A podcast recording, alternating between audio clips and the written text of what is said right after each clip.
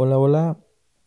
¿Qué tal? Muy buenas. ¿Cómo están? Mucho gusto otra vez.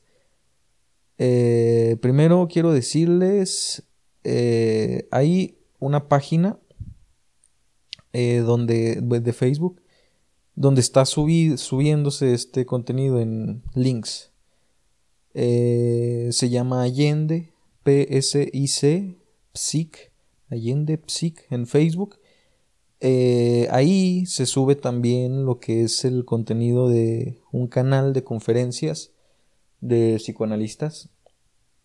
Yo no tengo nada que ver, pero eh, ahí lo publico. El canal se llama Pere-medio versión.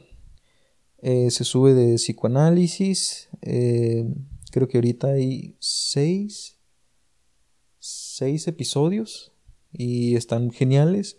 Vayan a verlos. Ahí también en esa página me pueden, no sé, hacer a mí algún comentario de, mi, de mi contenido, de lo que gusten. Porque sí he visto que hay quienes me escuchan ya como tal, que me encontraron random en la plataforma. Hola, mucho gusto. mis primeros y casi la mayoría de mis oyentes son como tal aquí conocidos, cercanos. Pero pues para quien no, que es así bien random como se encuentra en el contenido, pues ahí está esa página. Y pues eh, mucho gusto, muchas gracias. Hola, ¿qué tal?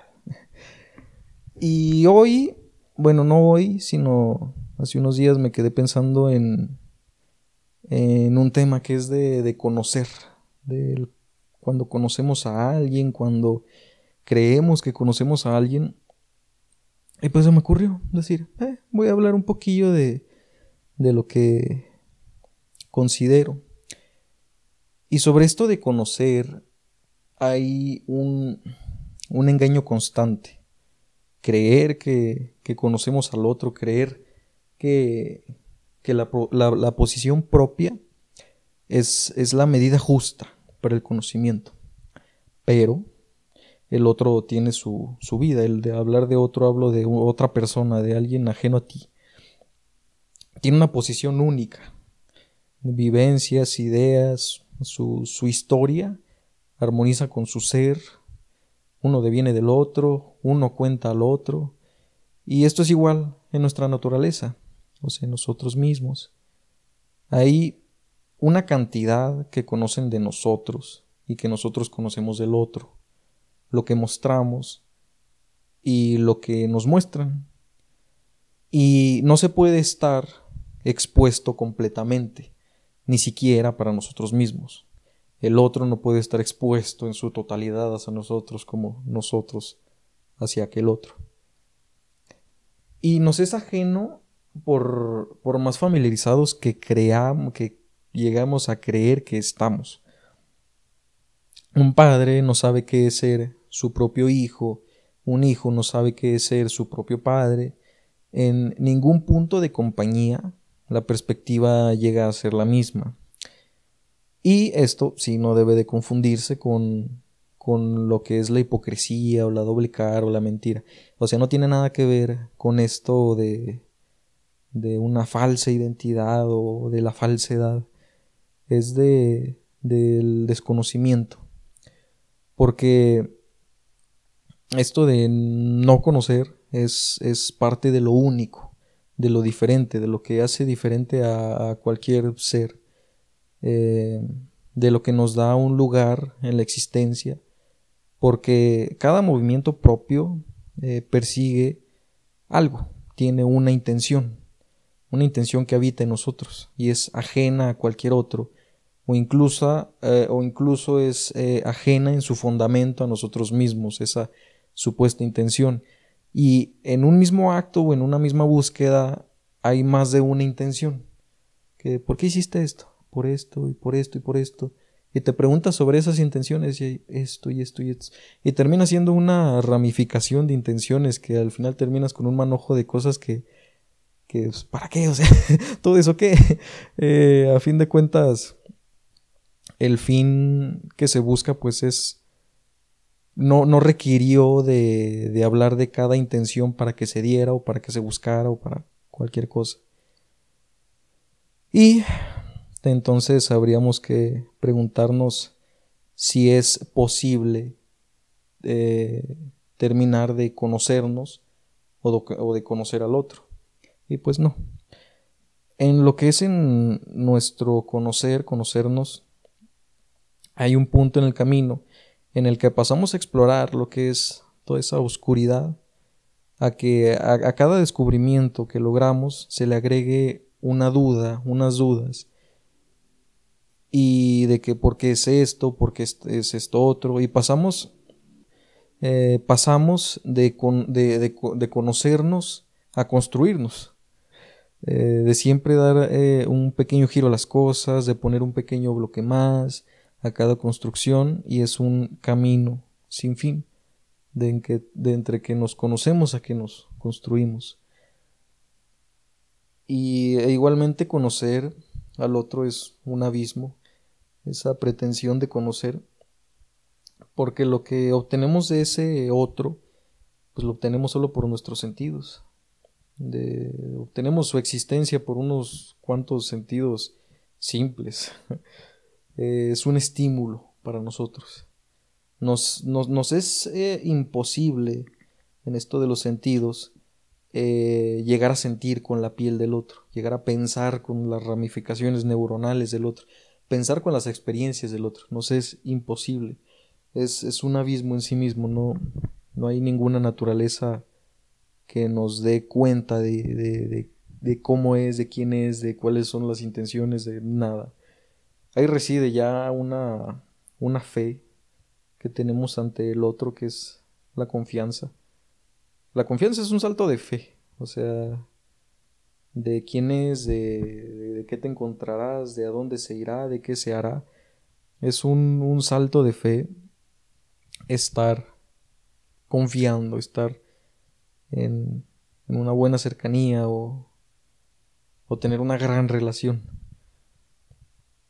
Y es muy curioso en esto lo que son las relaciones, que hay una constante de de querer conocer más que nadie o ser conocido más que nadie ante ante esa pareja, alcanzar eso inalcanzable, eh, llegar a creer que con una mirada se logre alguna respuesta o algún eh, gran discurso o que llegue a tener la conciencia completa de lo, de lo que ocurre. Es muy curioso el amor, pero pues ya luego se, se hablará de eso. Y, y aquí cabe también otra pregunta. ¿Y qué nos muestran? ¿Esa voluntad lo que nos muestran? Nosotros igualmente tenemos el entero dominio de nosotros al momento de mostrarnos. ¿Existe eso de una voluntad en lo que se enseña y lo que no, en lo que se actúa, en lo que no, en a quién se elige de pareja o no, en qué trabajo se está o no, qué se hace o no? Hay realmente una voluntad que podemos decir, ah, completamente consciente ocurrió esto.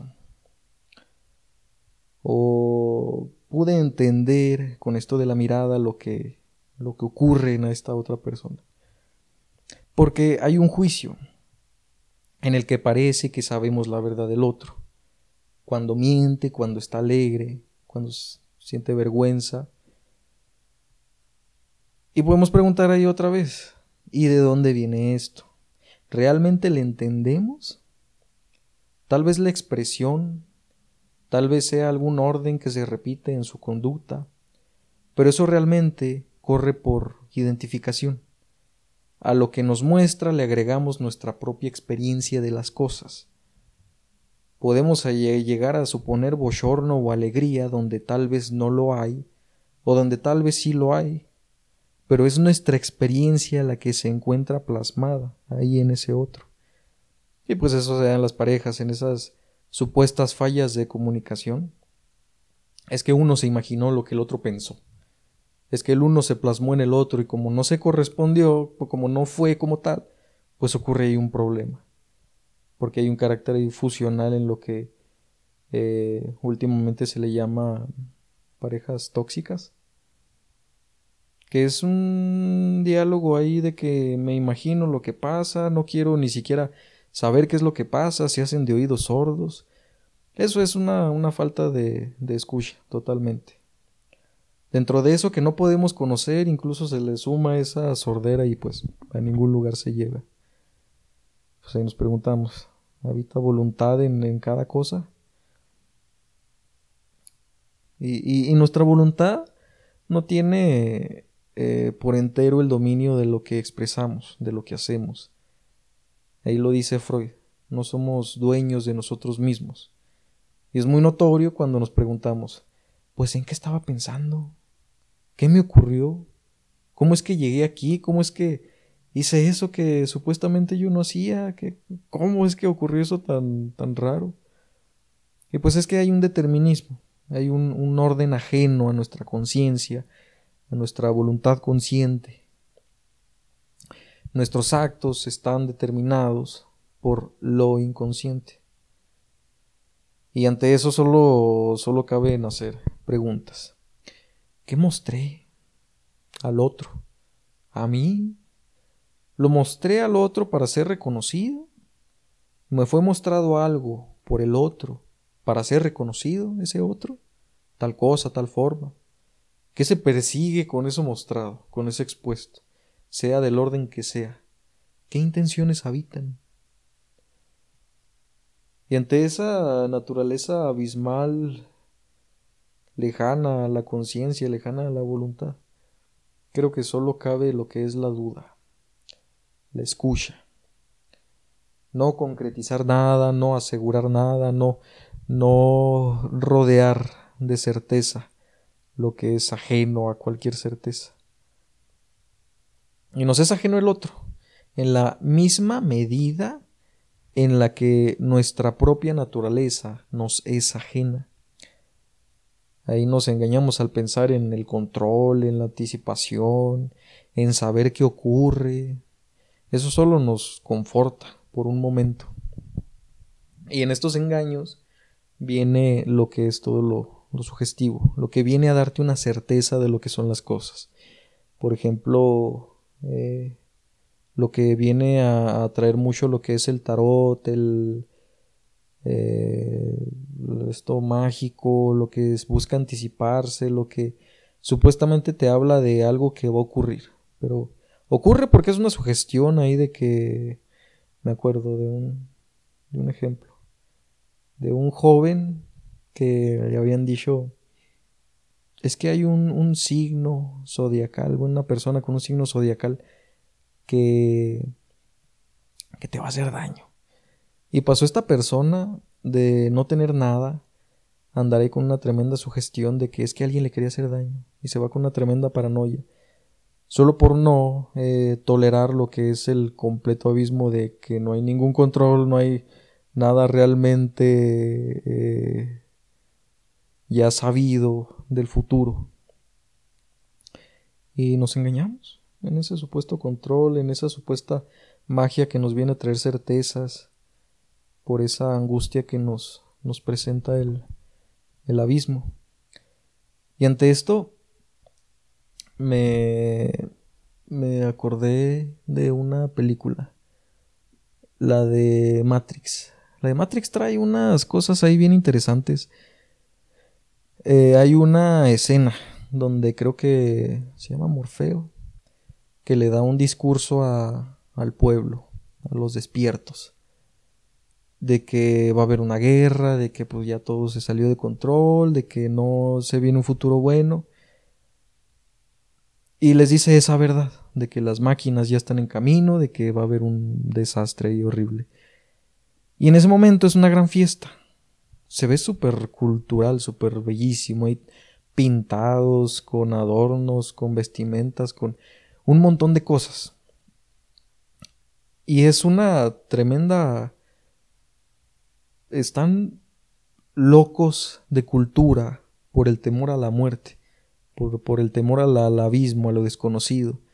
Si se empieza a dimensionar la perspectiva, son un montón de humanos en una cueva, sales de esa pequeña perspectiva, hay un montón de máquinas, de tuberías, de una inteligencia artificial, sales más de ese espacio físico y hay toda una red ahí de, de máquinas. Una realidad muy sosa, cruda, fría, ajena a cualquier forma de, de humanidad, de, afecto, de, de algo sensible. Están enloquecidos de cultura. Se suman y se suman y se suman cultura por ese temor al abismo. Y. Y continuando, que me, me, fui muy por las, por las ramas. Eh, también en lo que son los objetos de estudio, ahí donde la ciencia pone su acento, eh, termina por escapar lo que lo que a lo, estudiado se le busca, eso que supuestamente se busca. Por más riguroso que sea el trabajo, se cuela como agua entre los dedos eh, todo lo, lo, que se busca pesquisar y, y, de toda esa maraña de cosas se termina con una piececita, con un fragmentito. Por más riguroso que, que se presente, nunca se logra algo más que un trocito, que un pequeño chispazo pequeño.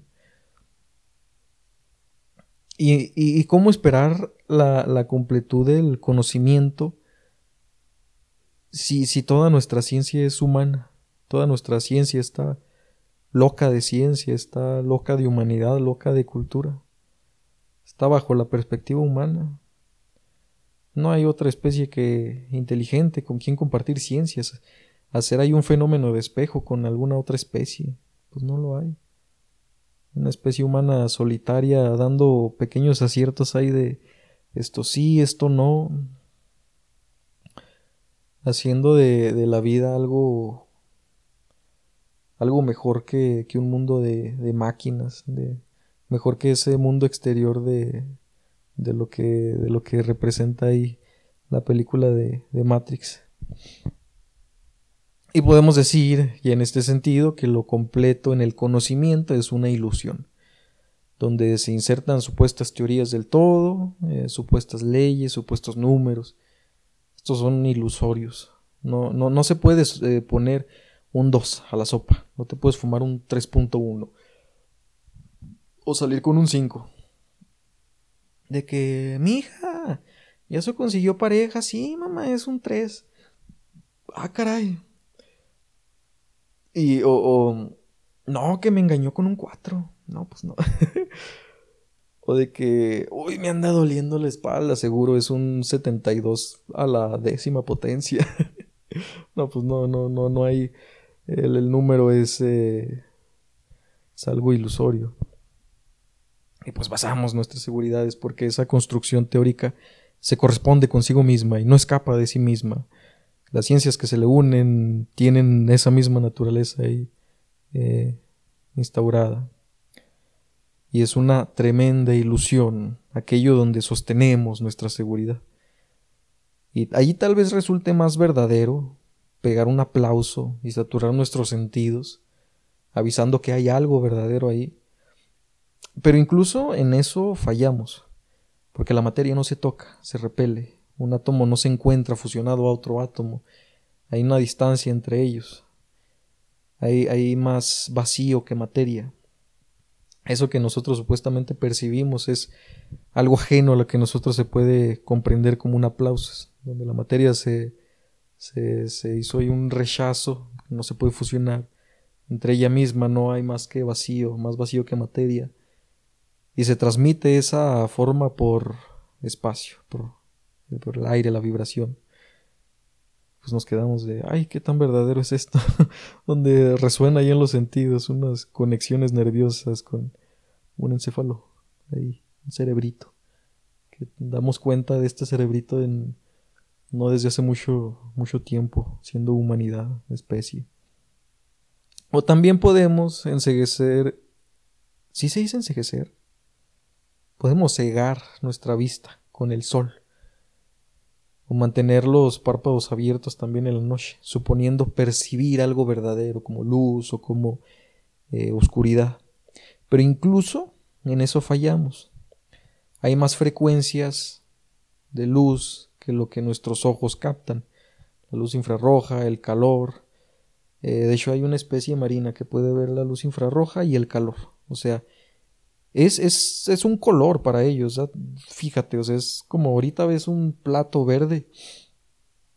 pueden ver el calor, o sea, es como, wow, qué, qué intenso es eso. Y, y, y, tal vez si eso pudiésemos percibirlo, al mirar el cielo en la noche, se vería como una obra de arte psicodélica.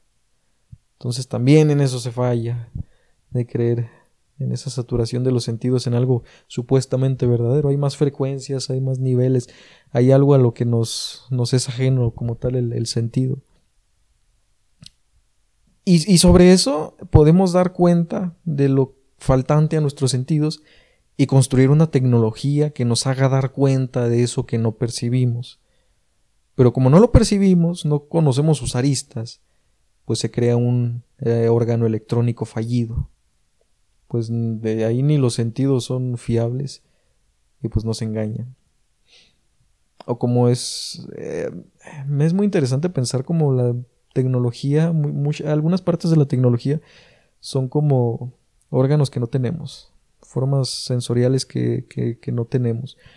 Por ejemplo, hay uno que se me hace bien sorprendente que capta lo que es eh, la materia eh, oscura que ah, creo que suena o algo así cuando pasa una partícula. Y tú dices, ¿cómo llegamos a eso? De escuchar el zumbido de una avispa a crear ahí un algo sensorial que lo traduce a nuestros sentidos, o sea, de aquello que desconocemos creamos un órgano sensorial electrónico que nos lo traduce, que nos hace dar cuenta de aquello que, que nos es ajeno. Y, y pues ahí hay un abismo del, cual dar cuenta, o sea, y se hace notorio al cuestionar lo que suponemos algo seguro, lo que estudiamos, lo que hacemos, con quién compartimos, nosotros mismos. Somos un, un chispazo en un abismo. Es como un abismo. Tal vez en un punto no de miedo tanto observar al abismo, sino que lo que viene del abismo es como eh, Imagina, ponte a observar un ropero así oscuro. Si te sale una cara de ahí, wow, qué terror, ¿eh? Hubiese sido más tranquilo observar la oscuridad. Ay, creo que le pegué el micrófono. Hubiese sido más tranquilo observar la oscuridad que, que se asome ahí de la nada un, una cara, una mano, un, un, un, peso. Así como, ¿por qué salió un peso de ahí?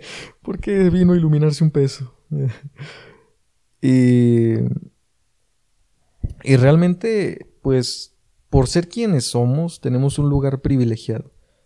Somos nuestro propio objeto de estudio y ningún juicio puede venir a, tomarnos por su propiedad.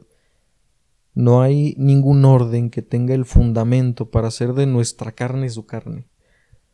Tenemos ese lugar privilegiado de conocer y construir en algo existente en nosotros en hacer del abismo nuestro abismo, eh, haciendo de, de nuestra verdad, de la verdad, una posición dinámica, no la verdad como una meta a alcanzar, sino el efecto secundario de nuestra exploración.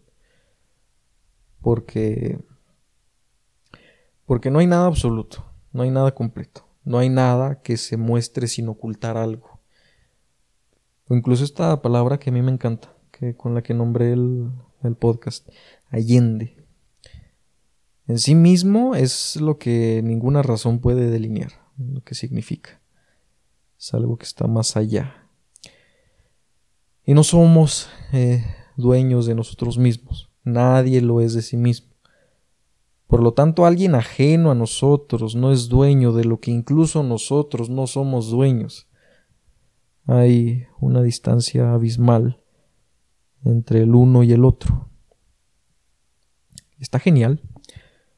Viéndolo así, está genial. Podemos ser cualquier cosa, podemos hacer cualquier cosa. Andar por el abismo. Escuchar, ser escuchados. Creo que es donde caemos en cuenta de esto. Y para esto el psicoanálisis. Era acudir con un psicoanalista. Uf, uf, uf, uf, uf, uf, uf. Es bellísimo. Y pues eso es lo que hoy vengo diciendo. No sé cuánto tiempo se alargó este este episodio. No sé cómo llamarlo, episodio, programa, audio. y pues creo que ya lo, dijo lo dije al principio. Eh, eh, para quienes conocieron ya el canal directamente en Spotify o en iTunes, eh, la página donde se está subiendo esto, donde pueden hacer algún comentario, se llama Allende Psic, separado, P-S-I-C. Este, ahí también se están subiendo lo que es programas de, de, psicoanálisis, de psicoanalistas que tienen de psicoanalistas lo que tengo de vida, ¿verdad? Es, genial. Y eh, en ese canal pues están como seis conferencias. El, padre en el padre, porque, eh, Edipo no se enamoró de Layo, ese está interesante. El, mito de, Edipo. Eh, ya ves que, ya ven que Yocasta es la madre y Layo es el padre. Está genial lo que pone el, joven Paulín. También introducción al sujeto en la teoría de Lacan, creo que así se llama el programa, por el señor Héctor. El padre en el padre es este de, por parte de Aarón. Eh, pues personas muy inteligentes, se los recomiendo. Eh, y pues nada más, eso sería todo. Muchas gracias por escuchar. Besos, bye.